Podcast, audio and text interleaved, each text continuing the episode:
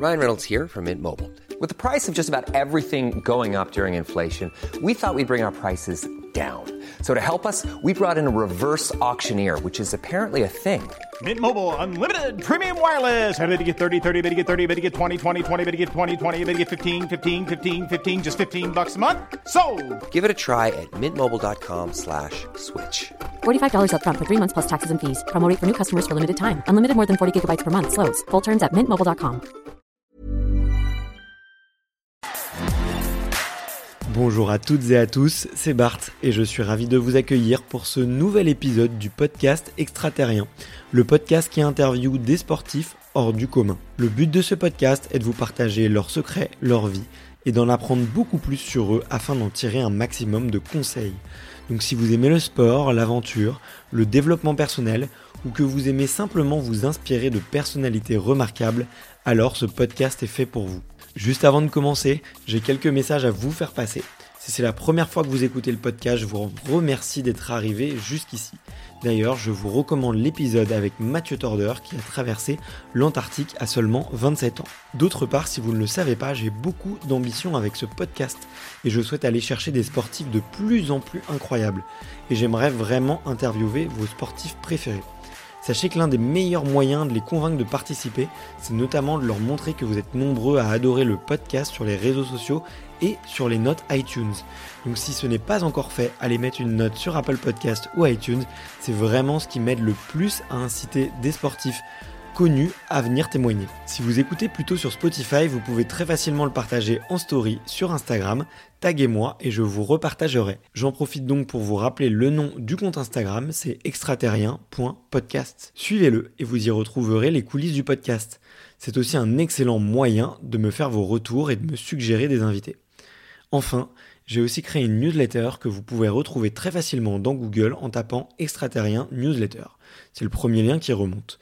J'y partage des bons plans santé, matériel, préparation mentale, des livres, des documentaires qui m'ont beaucoup inspiré. Allez, je ne vous embête pas plus et je laisse place à mon invité du jour.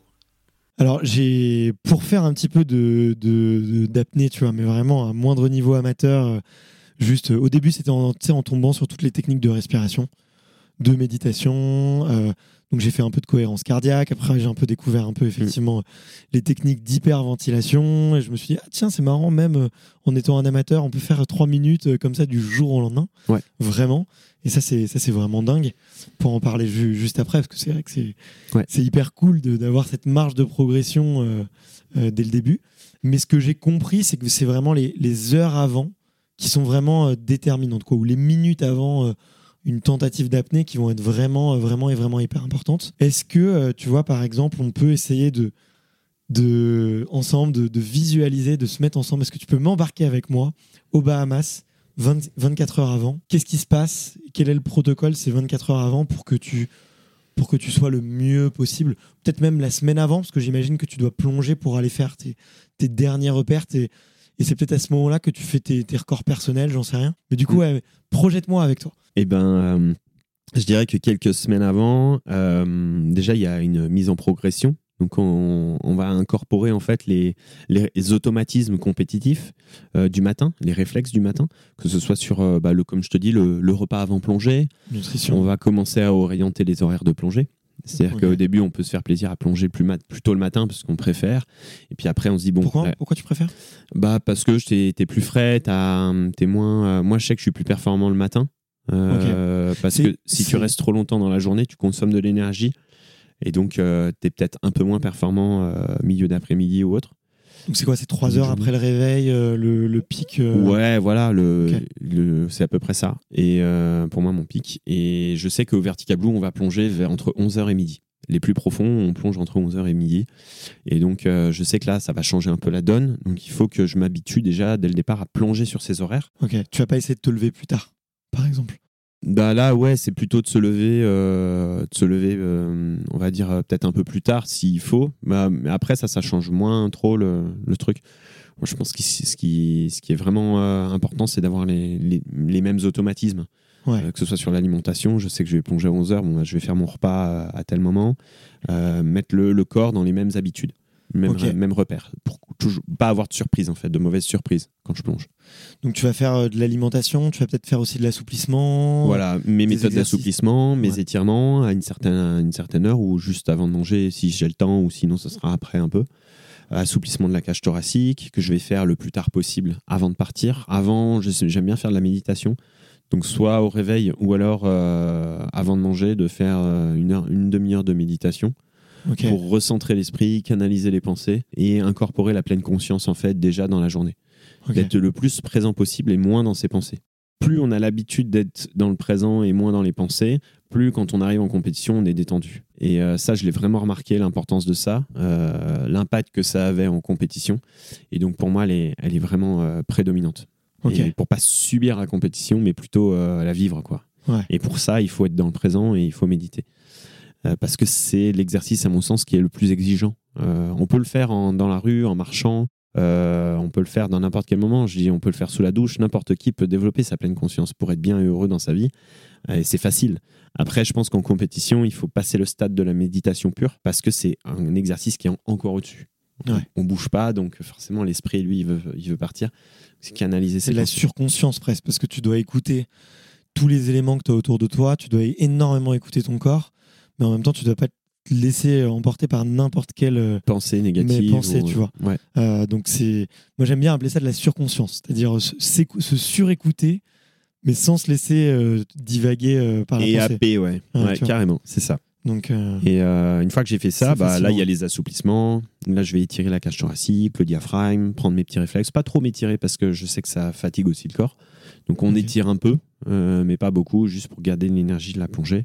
Puis après, on est parti, on va à la plage, on s'équipe, on se met, on se prépare, on se met un peu dans- déjà dans sa bulle. Euh, on arrive à la plateforme, on fait nos trucs, et puis euh, quand on est quand on est prêt, à un moment donné, on part sur notre plongée. Quand en tu dis on est sur la plateforme, on fait nos trucs, c'est quoi vos bah, attends, oui, oui, là je précise un petit peu, c'est vrai. On s'équipe. À un moment donné, avant la compétition, on nous, euh, on nous prend la saturation pour vérifier que les poumons soient, soient OK. Là je, par- là, je parle du vertical blue. Ouais, ouais. Euh, parce que un, pour moi, c'est une échéance importante et donc, du coup, je le, je le visualise. Euh, on prend notre pouls, on vérifie que tout est OK. On se met déjà dans sa bulle. Généralement, là, je commence déjà à fermer les yeux, visualiser ma plongée pour orienter vers les points que j'ai besoin de, de plus travailler, euh, que ce soit sur la compensation des oreilles. Sur, euh, voilà. Après, je finis de m'équiper.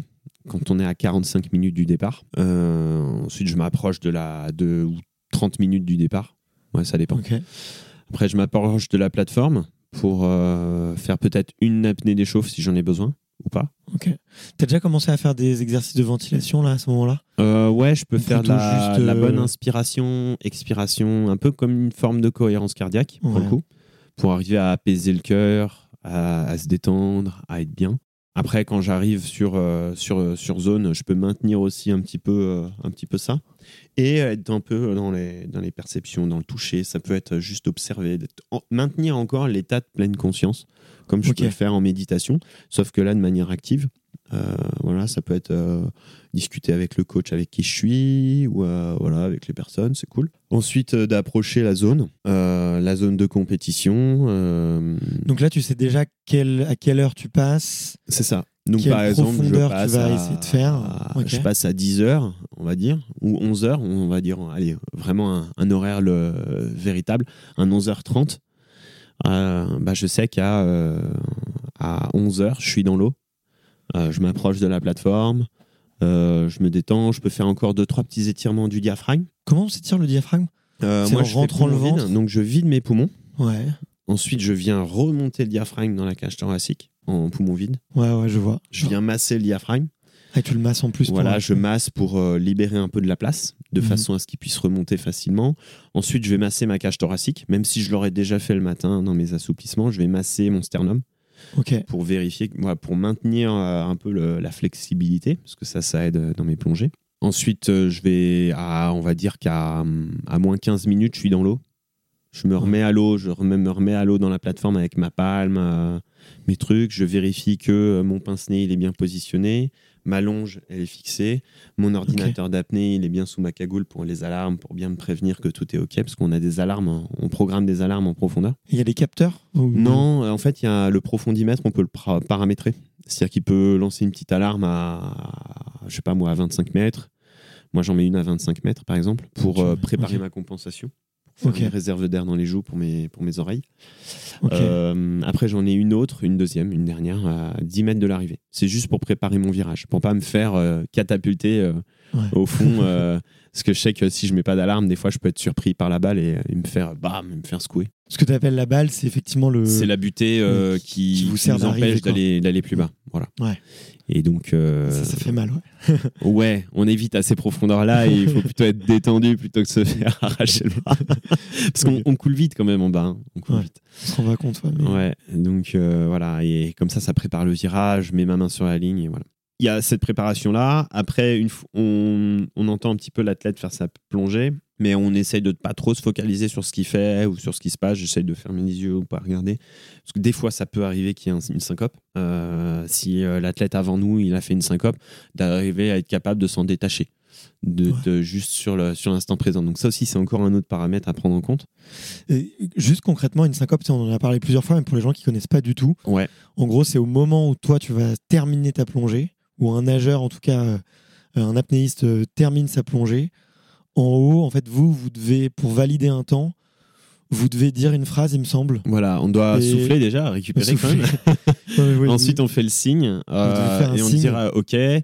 ou euh, suivant les protocoles, parce qu'il y a deux protocoles différents, euh, AIDA et CMAS, Ouais. on enlève les pince-nez, on fait le signe, on dit I'm OK, ou alors euh, on arrive en surface, on fait juste le signe devant les juges et c'est bon. Donc Ok. c'est deux protocoles différents. Et du coup, la syncope, c'est tu remontes et t'arrives pas à faire tout pas à le faire tout ça. C'est-à-dire que tu arrives, putain. soit tu, te- tu batailles à ventiler pour te reprendre. Il y en a qui peuvent trembler un tout petit peu parce que c'est les prémices de la, de la syncope. Hmm. Il y en a qui arrivent à valider en dernière, en dernière seconde. Euh, D'autres, ils n'arrivent pas à valider. Donc euh, voilà. un- Et des fois, il peut y avoir une syncope, une perte de connaissance momentanée. Parce Hmm. que, euh, bah, en fait, il y a le taux de sucre est bas. C'est pas forcément surtout l'oxygène, hein, c'est surtout le- apparemment le taux de sucre. Et comme il y a un retour veineux, euh, les jambes, bah, dans les bras et les jambes, le sang il revient. Forcément, quand on revient en surface et qu'on respire, donc ça fait un peu comme une chute de tension aussi. Ouais, c'est un mix entre moins de sucre, un peu moins d'oxygène et euh, parce qu'on a des capteurs d'oxygène, on a des capteurs de sucre, on a des capteurs de tension. Ça fait beaucoup. Mhm. Mais en fait, c'est ces trois trucs qui va faire que le cerveau il va faire OK, on se met en veille, on se met en, en sécurité. C'est pour protéger le corps en fait du euh, manque d'a- d'apport en oxygène. Donc c'est une sécurité tout simplement. Et euh, à un moment donné, il y a un moment de réveil. Donc le but c'est de réveiller la personne pour qu'elle puisse reprendre rapidement conscience. Et voilà. Mais il n'y a jamais de, on va dire, d'incidence grave suite à une syncope, euh, sauf si la personne a forcé, elle s'est blessée euh, ou autre. Ce qui peut Euh, être grave, c'est que si tu le fais tout seul, tu t'endors du fin. Tu t'endors. bah, tu restes sous l'eau et, t'es en syncope, et là c'est pas bon. Voilà. Et Donc c'est pour ça qu'il y a eu à- les systèmes de sécurité, qu'il y a les apnéistes de sécurité. Voilà, c'est pas censé arriver. Il faut, euh, voilà, il faut jamais y rentrer le plus possible. Euh, moi, j'en ai eu pas mal parce que j'ai expérimenté, j'ai fait beaucoup de- de- d'erreurs. Puis j'étais un peu compétitif, un peu trop à un des moments. Et euh, du coup, je me fixais sur la compétition plus que sur moi-même et mes- mon, mon propre plaisir. Et donc, du coup, je me suis mis euh, à, à la limite de mes performances. Et maintenant, je reviens en arrière, c'est peut-être l'âge.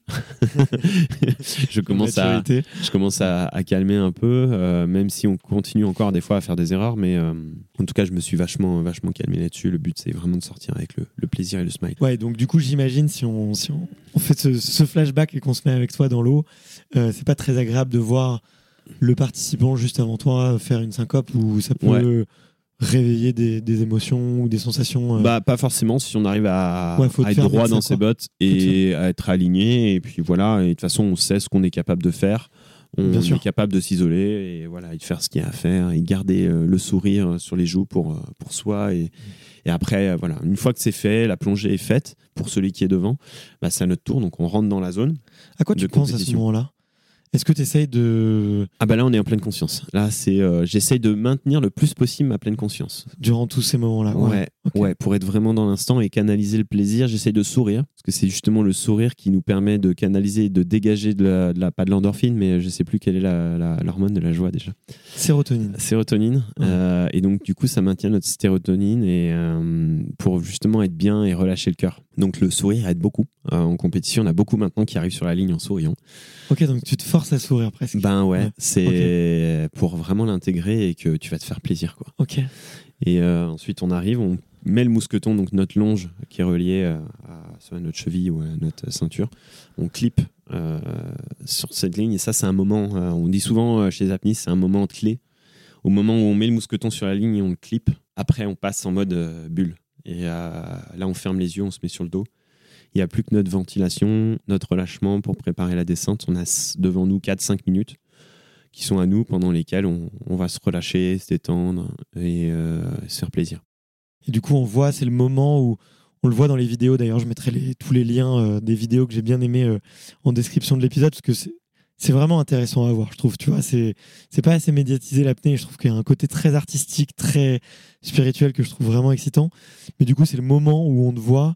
Tu vas te mettre une espèce de, de coussin d'air sous la tête. Tu t'allonges du coup dans l'eau. euh, Ouais, en regardant frite, vers ouais, le ciel. ouais. Et à ce moment-là, du coup, la ventilation, qu'est-ce que tu fais Tu vois, sur quel rythme tu respires? Est-ce que tu inspires plus fort que tu expires Je connais un tout petit peu tout ça, mais pour, pour l'expliquer, du coup, euh, que un débutant, qu'est-ce que, qu'est-ce que tu fais à ce moment-là durant ces cinq dernières minutes? Alors, généralement, ce qu'on fait pour être bien, c'est que on fait une, une hyperventilation, mais bien en amont. On, on est plutôt dans, dans la logique des choses, c'est plutôt on part d'une ventilation active vers une ventilation neutre, c'est-à-dire passive. D'accord.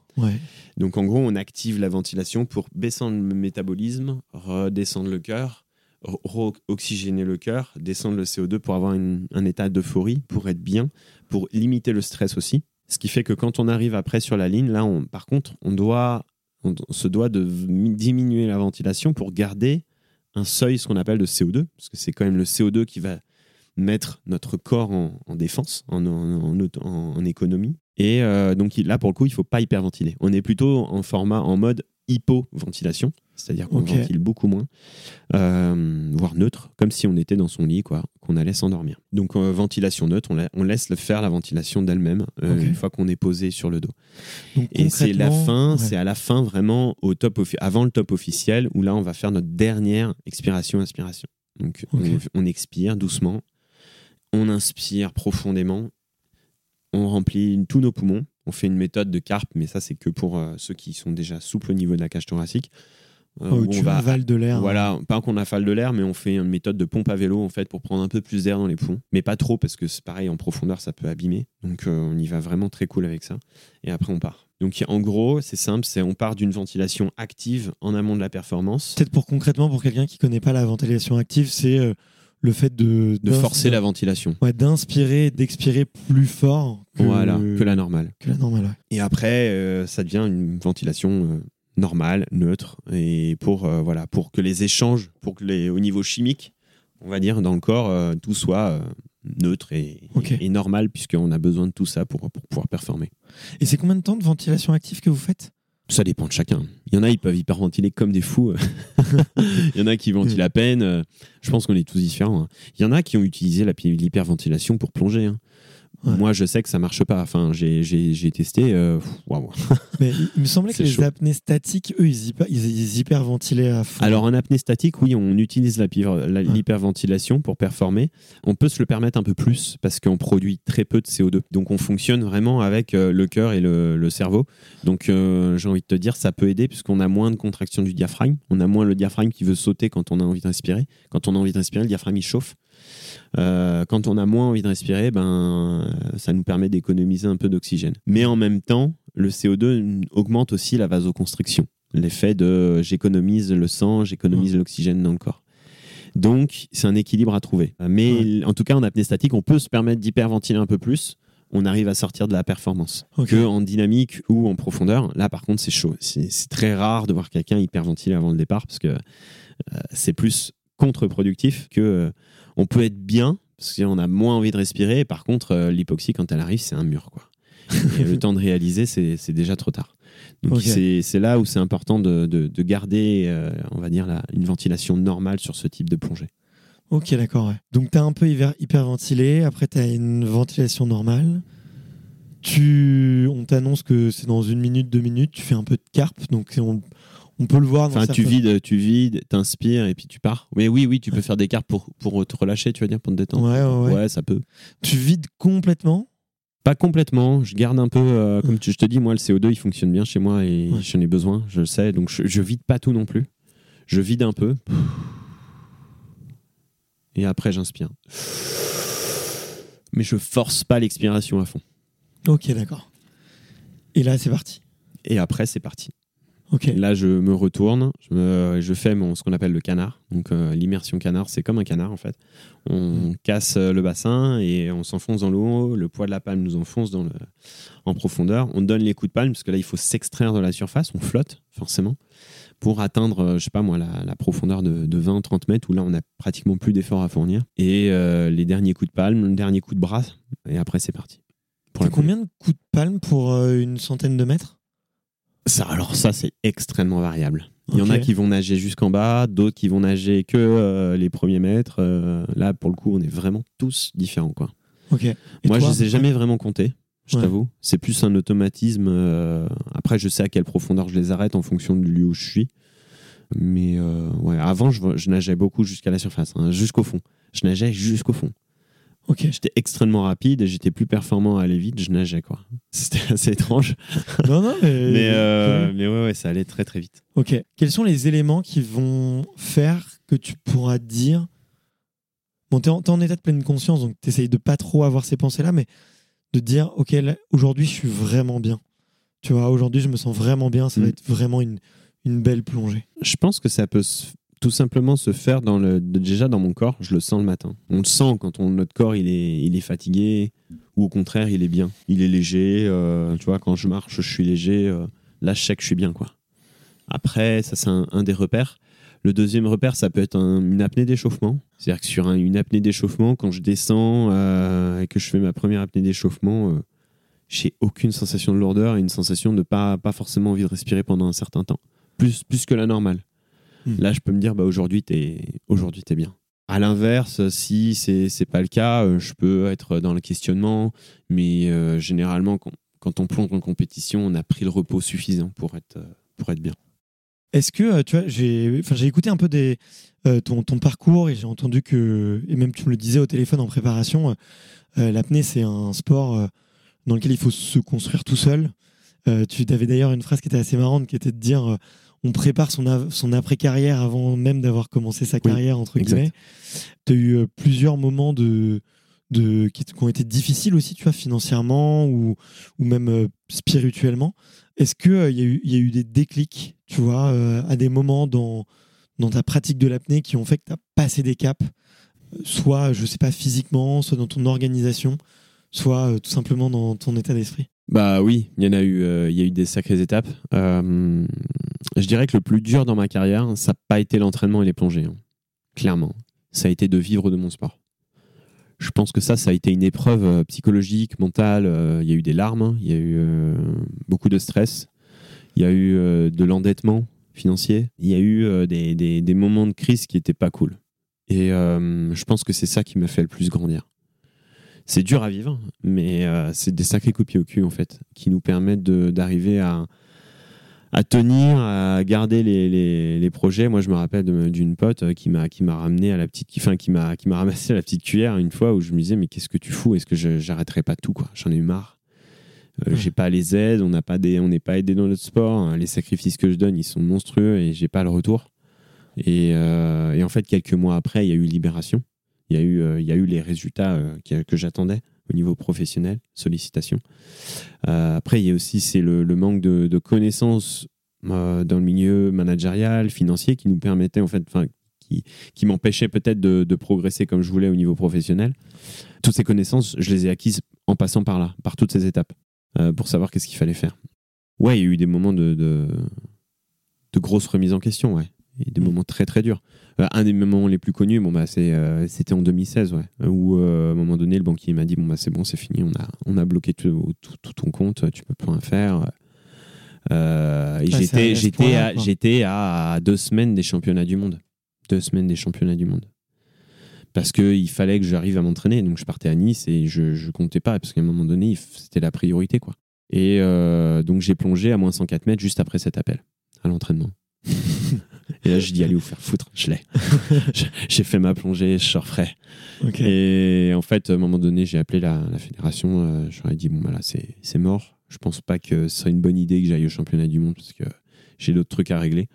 Puis on m'a dit non.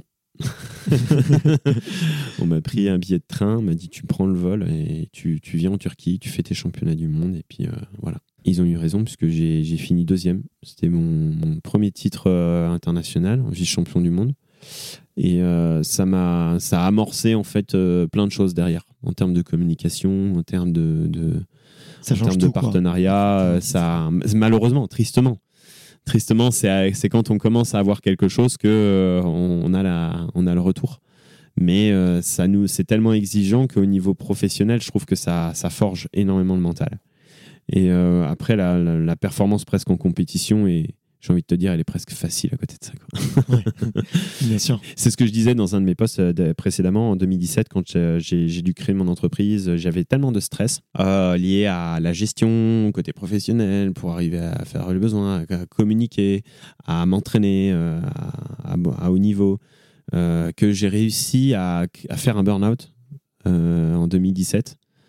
Et je me suis retrouvé à être blessé à 90 mètres euh, sur une plongée qui normalement était, était, plus ou moins facile pour moi, mais au final, je fais un énorme dème pulmonaire parce que mes, bah, mes tissus, mon corps était fatigué. J'étais en sur, surfatigué. Tu le ressens comment dans ton corps? C'est une une boule qui, qui apparaît dans ton poumon, t'arrives plus à respirer? Bah, c'est Ça graillonne dans les poumons en surface. Hein. quand tu reviens en surface, ça graillonne ah, dans les poumons. Et, j'ai fait un énorme dème pulmonaire et je le sentais. J'étais, je me suis vraiment bien blessé. tu vois, je respirais comme ça, quoi. Donc, euh, puis difficulté respiratoire et tout. Donc euh, là, j'ai vraiment fait. Euh, j'étais allé au bout de ma connerie. Donc voilà, parce que après, ça te fout dans la merde pour la saison. Parce que bah, quand tu te blesses comme ça, derrière, il faut récupérer et autres. Hein. c'est comme dans n'importe quel sport. Sauf que là, c'est les poumons, tu y vois pas, c'est pas visible, c'est pas, pas extérieur, donc c'est un peu stressant aussi. Et, ce que je, que je disais, c'est qu'au final, euh, les, les, stress de survie m'ont fait survivre à trois trucs qui m'est arrivé en profondeur. Euh, sur des trucs où j'aurais pu y rester, sur des trucs tout cons où je suis resté bloqué au fond. Euh, et au final, c'est le stress de survie qui m'a qui m'a qui m'a aidé dans ma vie. Hmm. à ce moment-là, ouais, là, c'était vraiment utile que le stress continue euh, en fait, c'est le plus nocif. C'est paradoxalement, c'est celui qui s'installe vicieusement longtemps, et c'est ce qui amène au burn-out, à la fatigue euh, chronique. Donc, euh, le plus important, c'est surtout d'arriver à. Puis t'as une charge mentale, toi aussi, en plus. Effectivement, si tu dis que t'as un, as des... un boulot vis-à-vis de tes sponsors, vis-à-vis de, financier, il faut que tu gères une boîte, t'as dû l'apprendre et tout il y a une grosse charge mentale en plus, tu mm. vois. Ouais, et après, ils me l'ont apaisé aussi, parce que c'est des partenaires qui m'ont permis d'arriver, que ce soit les 13 hommes là, euh, dans lequel euh, on filme en ce moment, euh, qui, qui, qui m'offrent la possibilité d'avoir un lieu, de, de pouvoir partager des expériences communes. Euh, de partager des valeurs, que ce soit autour de l'environnement, que ce soit ZRC, avec qui je suis en partenariat depuis le début, euh, l'horloger euh, qui est sur Genève et qui, qui m'accompagne depuis 2015. en fait, tout ça, c'est des partenaires qui, qui, sont, qui sont solides et on, a, on vit l'aventure ensemble. Donc, ça, ça va. Après, je dirais que c'est finir la saison. C'est compléter la saison parce que ça coûte cher, en fait, l'amener. Il y a les déplacements internationaux, il y a les, euh, le matériel, l'équipement. Euh, il y a. Euh, je me rends pas, je me rends pas compte à quel point le. Ouais, tu as cité tout à l'heure, il y a pas mal de petits équipements et de petits capteurs, de petits trucs que tu vois pas quoi. Tu pourrais dire juste c'est ton slip et tes lunettes, mais en fait, ben ouais, il y a ton palme, ta combi. voilà, ça, ça tout au top niveau. Ouais. Donc c'est des budgets qui, qui peuvent être entre 50 et 80 000 euros quand on vit en France, si on veut avoir un, ne serait-ce qu'une petite protection sociale. Donc, euh, parce que ça inclut, quand je, dis ça, j'inclus tout. J'inclus mm. toutes les dépenses, que ce soit accès sportif, euh, salle d'entraînement, euh, les entraînements en mer. Parce que forcément, c'est beaucoup plus coûteux qu'un entraînement piscine. Donc, tout ça, c'est à prendre en compte. Ouais. C'est pas, ouais, c'est pas... pas... simple. une fois, en tout cas, j'ai de cette expérience-là, je suis devenu vraiment entrepreneur, entre, auto-entrepreneur. Arriver à gérer ma boîte, gérer la communication, euh, gérer mon entraînement, être mon propre entraîneur, être à la fois mon propre coach mental, parce que même si j'avais un coach mental qui m'accompagnait depuis 2011, à un moment donné, ben, après, c'est à nous de faire les actions et de mettre en place le, travail. Et donc, euh, toutes ces choses m'ont formé au milieu du sport indirectement avec euh, beaucoup, beaucoup de choses. Tu penses pas quoi que c'est ça finalement c'est c'est cette histoire qui est le plus beau, tu vois, le fait que t'es pas lâché, que tu étais au bord de, j'allais dire du gouffre, mais en tout cas de, ouais, de l'endettement financier, interdit bancaire, euh, et deux, deux, semaines après, tu obtiens ton titre. Tu vois, c'est pas finalement cette résilience-là que tu as envie de. qui fait ton principal point fort, tu vois? Ah, bah, je pense, oui. Je pense. En tout cas, mentalement, ça m'a forgé. Euh, je sais que maintenant, à l'entraînement, j'ai beaucoup plus le, le mental pour aller chercher des séries qui sont des fois difficiles, où je me dis, euh, rappelle-toi toujours que tu es en train de vivre ton sport, en fait. Tu vis ton sport. Et ça, c'est un énorme cadeau. Alors même s'il y a eu énormément de souffrance pour y atteindre, pour l'atteindre, euh, là, euh, je me dis, ouais, t'as pas le droit de te plaindre, quoi. Tu réalises ton rêve. Et maintenant, je le vis pleinement. De temps en temps, je me le rappelle. Faut pas l'oublier, quoi. Faut, faut se pincer. Oh, c'est clair que j'ai moins d'excuses à l'entraînement maintenant. Et euh, c'est le cas de tous les apnéistes? Je pense que oui. Je pense que oui, euh, en grande partie. Après, peut-être un peu moins maintenant. Parce que l'apnée commence à, à vraiment se développer, elle est beaucoup plus visible, donc les entreprises en ont con- con- conscience et connaissent un peu le sport pour se rendre compte de, de ce que c'est, grâce à toute la communication qui a été menée par les athlètes eux-mêmes. Par, Ouais, euh, par vous, ouais, surtout. parce qu'en fait, c'est vous pas... qui avez fait ce bah boulot-là, ouais, quoi. les, fédérations hautes, elles n'ont pas les moyens de, de payer une RP. Par contre, euh, finalement, c'est les athlètes qui font leur propre com pour pouvoir se développer professionnellement. Ah, bien sûr. Qui vont faire des projets artistiques à côté, qui vont ça. faire des projets pour des entreprises. Donc, euh, La pub. Ouais. Donc, euh, Guillaume Néry a énormément fait. Euh, Morgane, après c'était euh, moi, Alice, Arnaud qui communique énormément là depuis un certain temps grâce à ses records. Donc c'est cool parce que grâce à ça en fait notre sport évolue. Nous on en récolte les bénéfices parce que s'il y en a un qui est peut-être un peu plus mis en avant, bah au final ça apporte à tout le monde parce que nous peut-être qu'on a moins besoin d'être dans les médias à un moment donné pendant deux, Mm. trois mois ou quatre mois et ce qui fait que ça met en avant euh, notre sport et on sait que bah, derrière, plus il y a de la com, plus notre sport avance, plus il est reconnu et plus on a des aides. C'est ça qui, qui a fait aussi qu'on a pu décrocher le statut de haut niveau aussi, je pense. Parce que même si la fédération a énormément travaillé, je pense que le fait qu'elle soit médiatisée, qu'elle soit de plus en plus visible, fait que nos instances euh, en ont pris aussi euh, compte. Donc, donc voilà. Qu'est-ce qui fait que l'apnée française soit aussi talentueuse et aussi douée Bah, peut-être là. le passif déjà euh, de Mayol, Ouais, peut-être euh, euh, l'histoire du Grand Bleu aussi. Euh, après, je pense qu'il y a les clubs qui se sont développés grâce aussi à une énorme communication.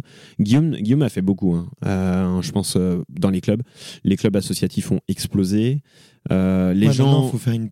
Il y a la queue et tout pour tous les clubs associatifs. Bah ouais, parce que maintenant que le, on va dire que la population sait que c'est un sport qui est bénéfique, qui apporte du bien-être, ben surtout en ce moment avec plus en plus de pression, plus en plus de, de- ouais, de, pression au travail, euh, on a besoin de se retrouver vers une activité qui est déstressante, qui nous permette de nous relâcher, euh, d'apprendre à mieux gérer nos émotions.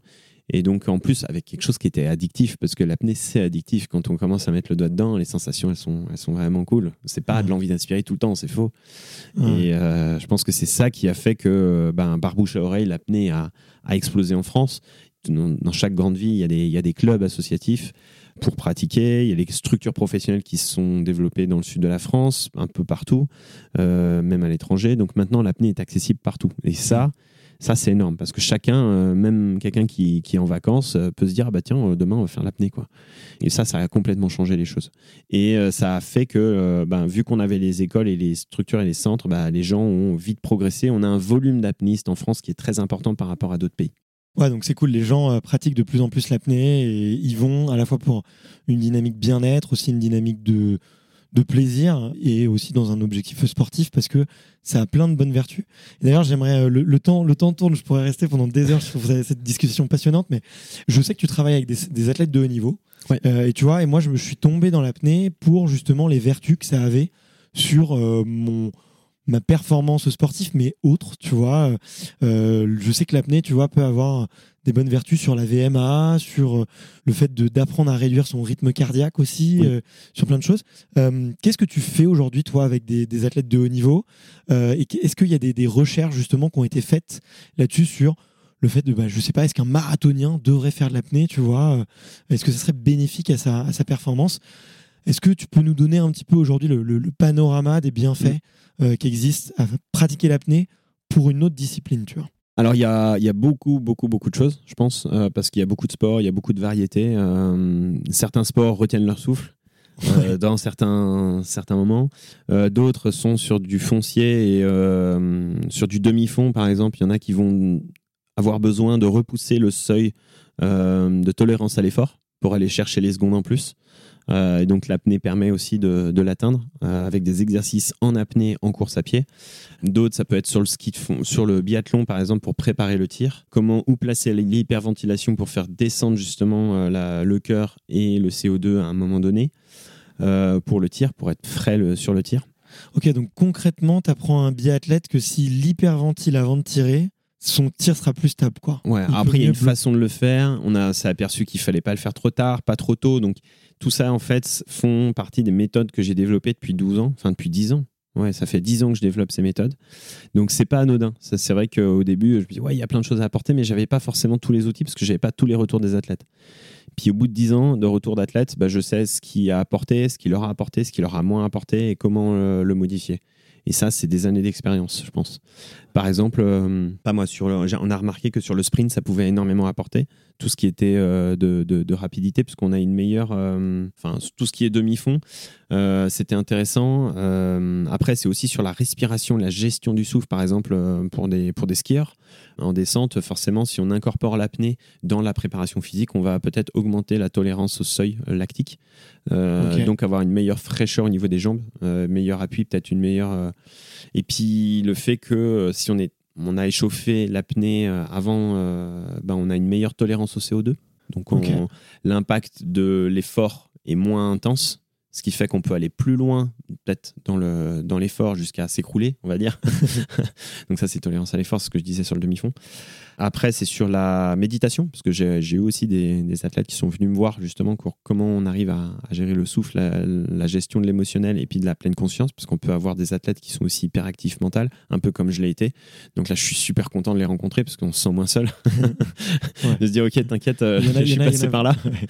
Il y en a beaucoup, ouais. en. Ouais, ils ont des grosses capacités physiques et en compétition, ils peuvent être déroutés par le stress. Donc, comment diminuer le stress euh, en compétition? Voilà.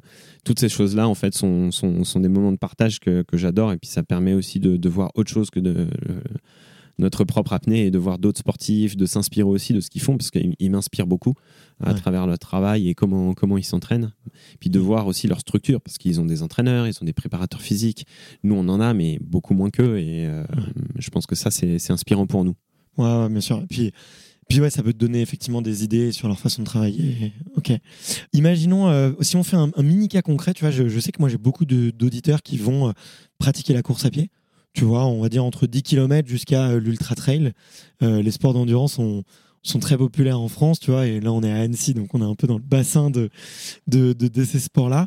Ça serait quoi le, le petit exercice qu'on pourrait recommander, tu vois, un- à quelqu'un qui pratique la course à pied, on va dire en compétition et qui va faire plusieurs courses officielles par an?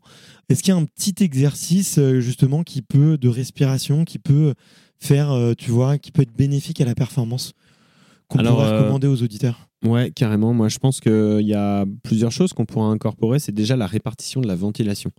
Euh, J'ai remarqué qu'il y a beaucoup de coureurs, euh, même à très haut niveau, euh, des fois qui respirent que par la cage thoracique ou peut-être un peu trop sur le, le ventre, mais ça c'est plus rare, ils respirent plutôt haut du corps.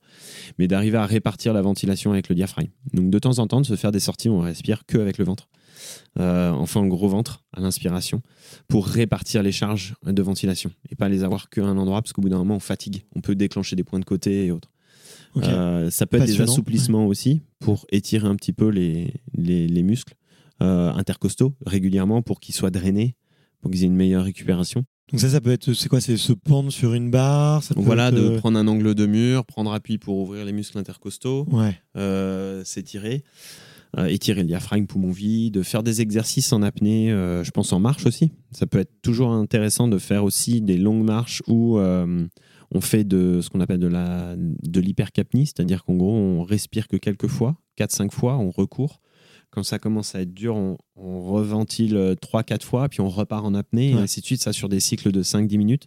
Ça, c'est hyper bénéfique apparemment ouais, sur des. Ça peut être très bénéfique parce que du coup, on, on augmente notre capacité à notre corps à fonctionner avec un peu moins d'oxygène, un peu comme ce qu'on fait en altitude, à, très, à, à haute altitude. Donc pour des trailers, ça peut être super intéressant de développer l'apnée euh, quand ils ont par exemple pas la- l'altitude qu'ils ont besoin. Euh, par exemple, ils ont un trail à qui va finir à 2005.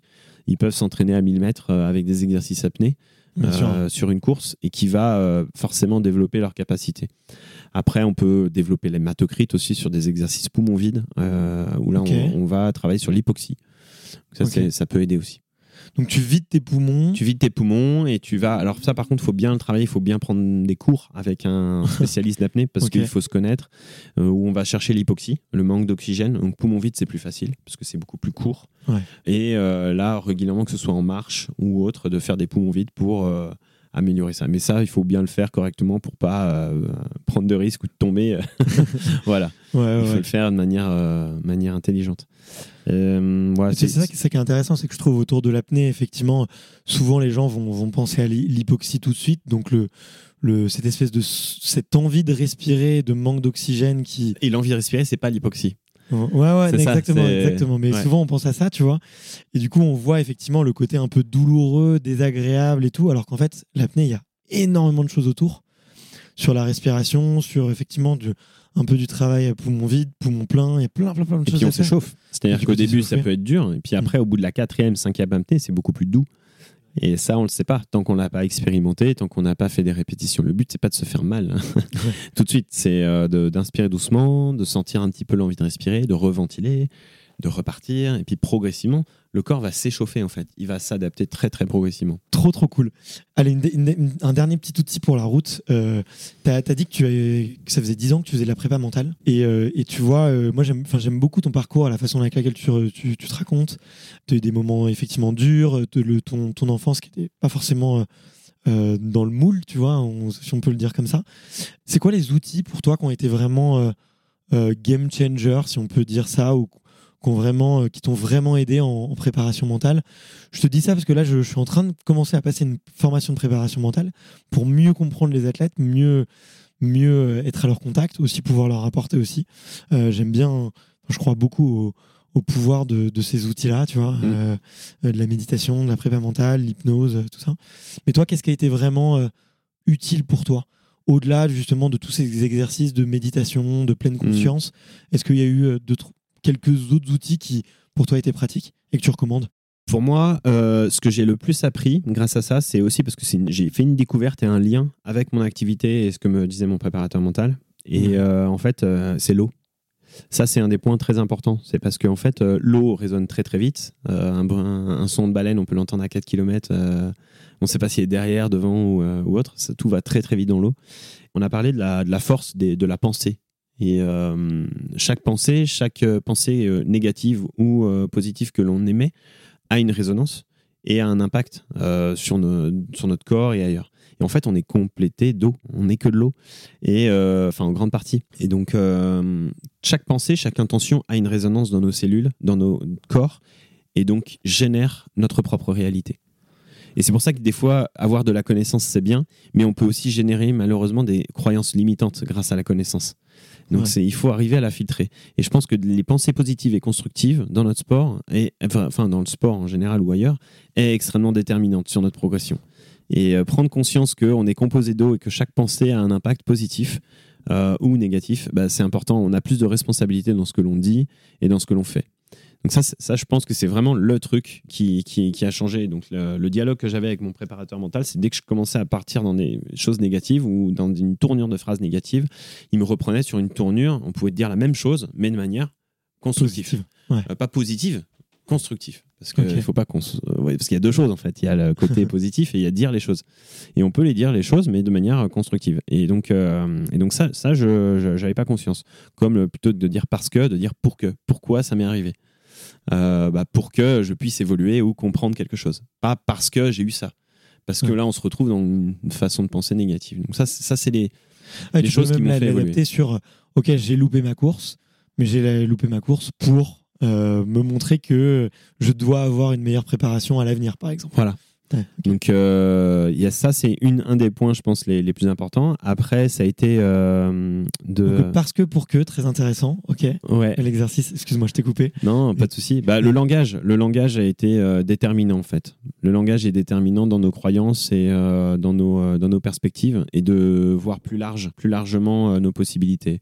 La méditation, évidemment, le cœur quoi. Le méditation, euh, enfin la pleine conscience plutôt, permet en fait de moins être dans les pensées, moins dans le mental et d'accueillir les choses et de prendre les opportunités qui sont les bonnes de manière intuitive. Parce que si on veut développer l'intuition, il faut être en pleine conscience. Plus on est concentré dans l'instant présent, plus notre capacité intuitive à faire les bons choix euh, seront, seront là.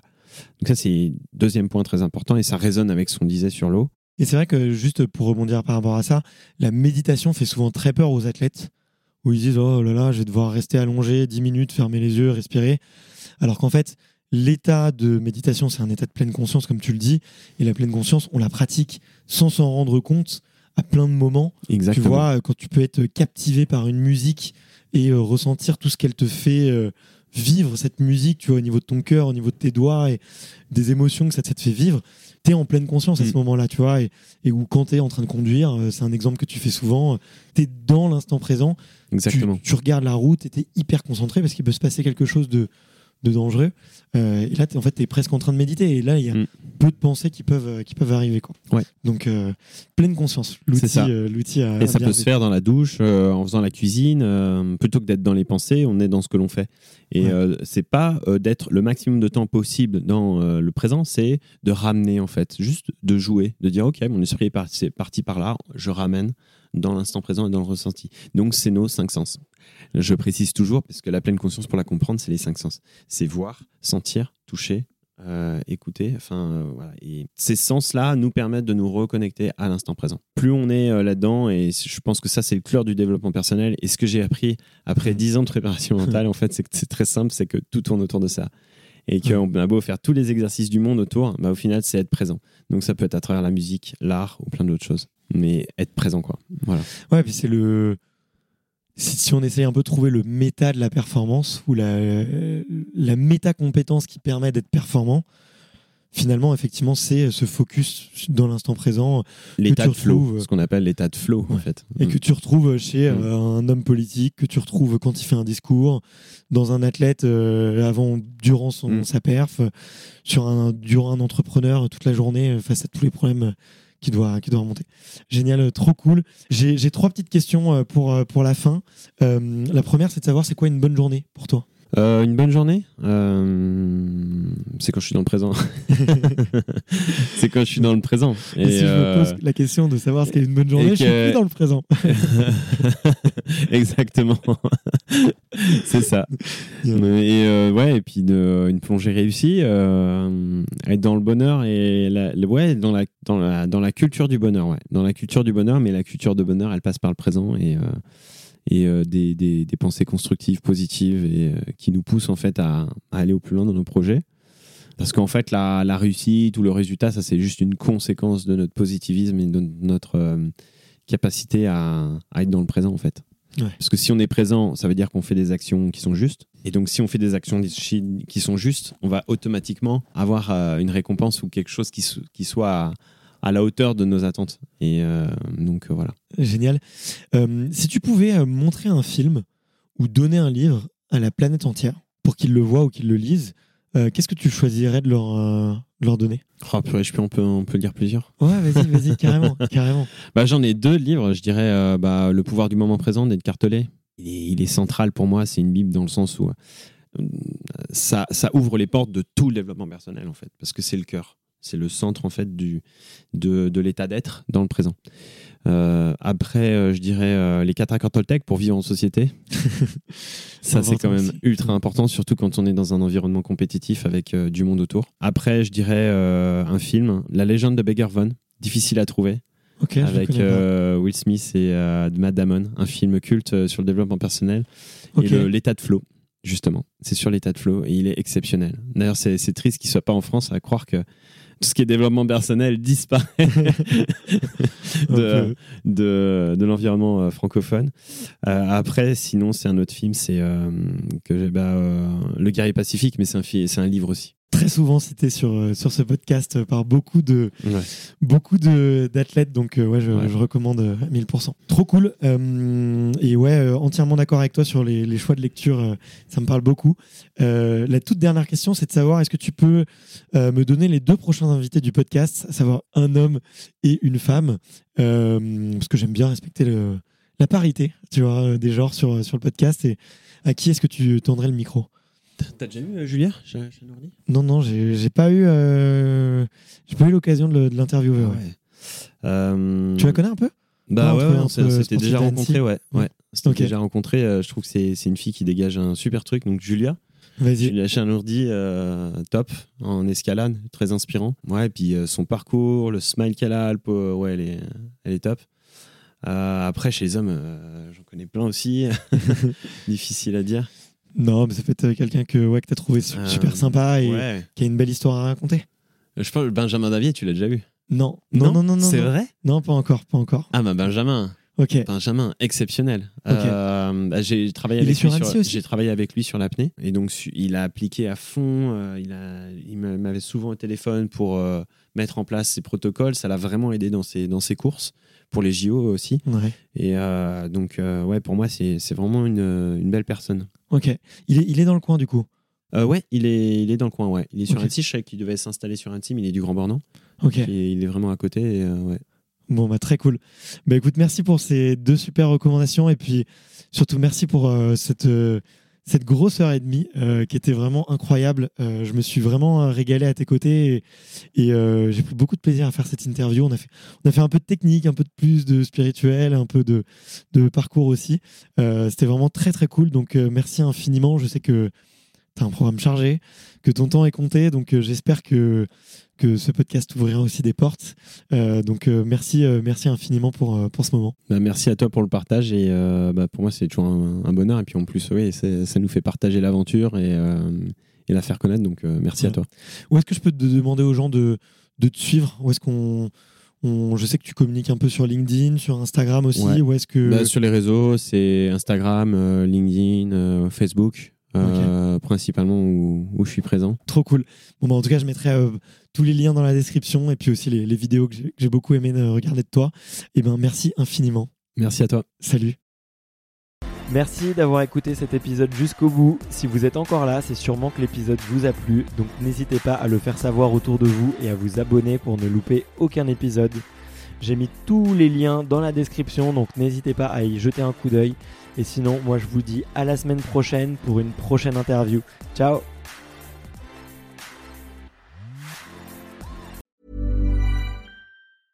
when it comes to your finances, you think you've done it all. You've saved, you've researched, and you've invested all that you can. Now it's time to take those investments to the next level by using the brand behind every great investor, Yahoo Finance. As America's number one finance destination, Yahoo Finance has everything you need, whether you're a seasoned trader or just dipping your toes into the market. Join the millions of investors who trust Yahoo Finance to guide them on their financial journey. For comprehensive financial news and analysis, visit yahoofinance.com, the number one financial destination, yahoofinance.com.